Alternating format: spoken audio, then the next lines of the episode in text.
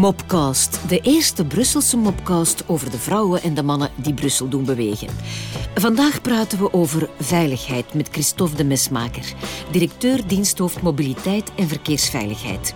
Welkom Christophe. Hallo. Eerste vraagje. Verkeersveiligheid. Is dat geen zaak van de politie? Voor een deel wel natuurlijk. Ehm, maar om de veiligheid op de weg te verbeteren, heb je meer nodig dan alleen controle en bestraffing. Uh, leg eens uit. Wel, eerst en vooral moet je weten dat Brussel Mobiliteit heel veel belang richt aan nul doden, nul gewonden. Uh, de bekende Vision Zero? Inderdaad. Uh, dat verkeersveiligheid ook tot onze opdracht behoort, komt omdat het een complex onderwerp is dat van meerdere factoren afhangt. zoals? Wel, de, de staat van de weg, de snelheid, een goede signalisatie, afleiding, alcohol, wegwerkzaamheden, allemaal verschillende elementen die samen uh, grote gevolgen kunnen hebben. Zoals ongelukken? Inderdaad. En eigenlijk werken we op drie niveaus. De infrastructuur is daar uiteraard één van. De wegen moeten veilig zijn. Ze mogen voor geen enkele gebruiker uh, een gevaar vormen. Mm -hmm. Dankzij politiegegevens kunnen we zien waar er op bepaalde plaatsen herhaaldelijk ongevallen gebeuren. Ja? En dus dat zijn dan zogezegd de zones met een opvallende concentratie van ongevallen. En we analyseren dan wat voor soort ongelukken dat zijn en wat de oorzaken zijn. Of er structurele problemen zijn, zoals bijvoorbeeld een versmalling of een oversteekplaats voor voetgangers die twee rijbanen kruist, of een, een nieuw fietspad, dat soort dingen. En op die manier, zo kunnen we het wegennet aanpassen, zoals bijvoorbeeld drempels plaatsen, flitspalen. Ah, het zijn jullie die flitsen? Nee, maar flitsen is het tweede niveau. Controle en bestraffing. Uh, jullie zijn geen politie natuurlijk. Nee, nog steeds niet. De voornaamste functie van een radar is trouwens niet bestraffen, maar de veiligheid garanderen. Denk opnieuw aan onze doelstelling: nul doden en nul gewonden. Zoals u weet kunnen flitspalen of beïnvloeden flitspalen het gedrag. Uh, er zijn verschillende soorten van flitspalen. We hebben preventieve, die informeren over snelheidsovertredingen zonder te flitsen. Uh, de mobiele, die we verplaatsen bij bouwplaatsen of om een probleemzone te testen. En tenslotte de vaste, die we permanent langs de wegen installeren. Uh, zijn jullie eigenaar van de radars? Ja, de, wij zijn eigenaar, net zoals de, van de verkeerslichten. Ah. Uh, het is erg om te zeggen, maar mensen maken zich eigenlijk meer zorgen om een boete van 200 euro dan over iemand te kwetsen. Ja, dat is eigenlijk verschrikkelijk. Hm. Ja, maar goed, laten we eens een fictieve situatie nemen. Dankzij politieverslagen kunnen we bijvoorbeeld zien dat een kruispunt of een oprit of een schoolomgeving bijzonder ongevalsgevoelig is. Ja. Dus dan gaan we ter plaatse erheen om te analyseren waar het gevaar precies zit. Mm -hmm. En vervolgens maken we een plan om het structureel op te lossen. Oké, okay, ik snap het. Uh, het kan gaan om een uh, verkeersconflict, een gevaarlijke oversteekplaats voor voetgangers, in combinatie met een lang recht stuk waar automobilisten de neiging hebben om wat hard te rijden, enzovoort. Er zijn heel veel voorbeelden. Uh, een tramovergang? Ja, een tramovergang. kortom, we analyseren deze verschillende elementen om het probleem te begrijpen en een oplossing te vinden. We kunnen bijvoorbeeld gaan van drie naar twee rijstroken met uh, wegmarkeringen en specifieke borden. We kunnen de trottoirs verbreden of de snelheidslimieten verlagen, een zebrapad verlichten, ja? de kleur van de bestrating aanpassen, paaltjes plaatsen, een plateau. Een plateau. Ja, uh, een plateau of verkeersdrempel. Ah, ja. We kunnen ook, een ander voorbeeld, een verkeerslicht plaatsen of beslissen om een flitspaal te zetten. Dus jij beslist over die flitspalen? Ja, maar altijd in functie van de veiligheid. Ah, en uh, als de bevoegdheid niet bij jullie ligt, uh, wat doen jullie dan? Uh, bijvoorbeeld als het te maken heeft met de MIVB of met de publieke ruimte? In die gevallen kunnen we advies geven aan de bevoegde instanties. voor de gemeenten voorzien we zelfs in aanzienlijke subsidies om hen te helpen. En waarom leggen jullie niet overal verkeersdrempels aan? Ja, ah, Gewoon omdat dat niet altijd mogelijk is. Stel dat er een tram over zo'n weg rijdt, dan wordt hij geblokkeerd door die drempel. Ja, natuurlijk, daar had ik niet aan gedacht. Ehm, maar je kan natuurlijk ook alle wegen versmallen. Hm? Niet altijd. Er zijn ook soms bussen of uh, vrachtwagens die ook moeten door kunnen. Ja, Oké.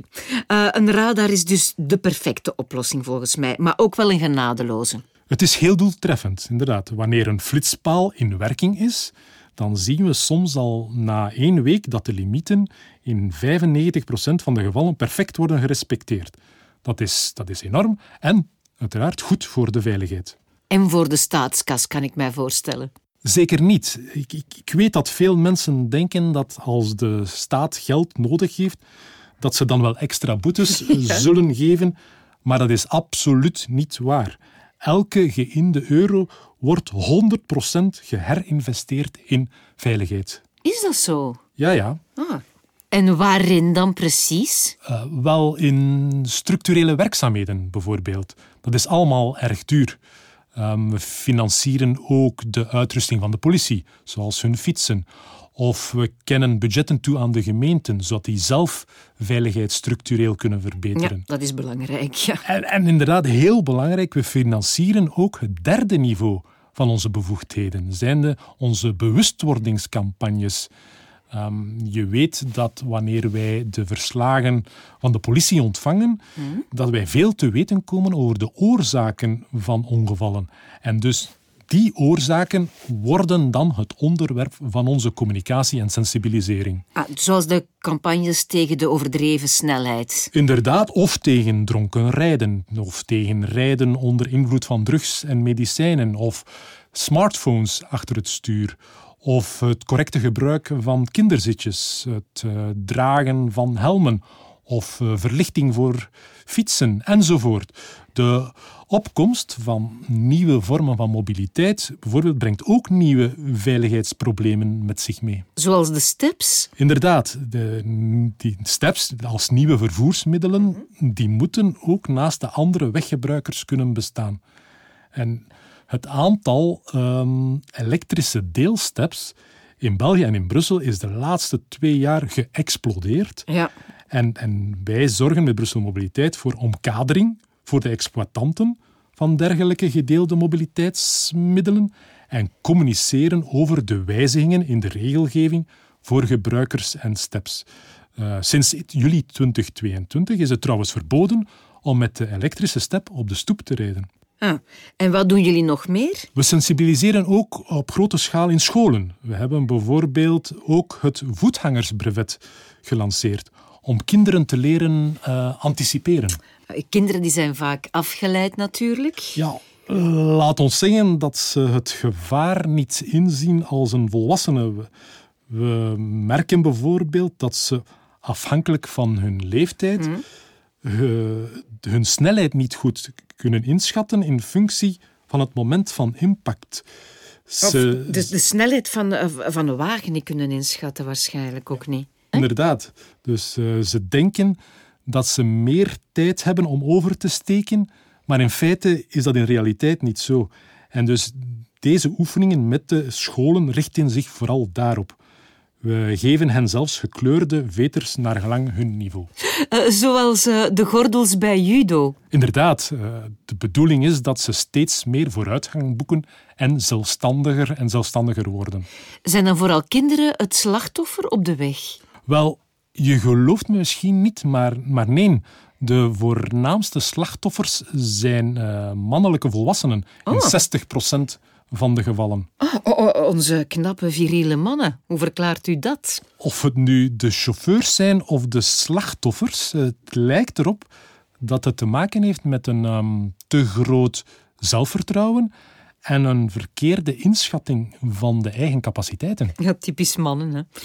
Uh, het feit dat Brussel nu een 30 km per uur stad is, dat is ook een veiligheidsmaatregel, veronderstel ik. Inderdaad, de beperking van de snelheid tot 30 km per uur heeft natuurlijk veel voordelen voor de verkeersveiligheid. De, de remafstand is korter en bij een ongeval zijn de gevolgen vaak minder ernstig. Mm uh, daarnaast houden we ook rekening met de snelheid van andere vervoersmiddelen, zoals fietsers en steps.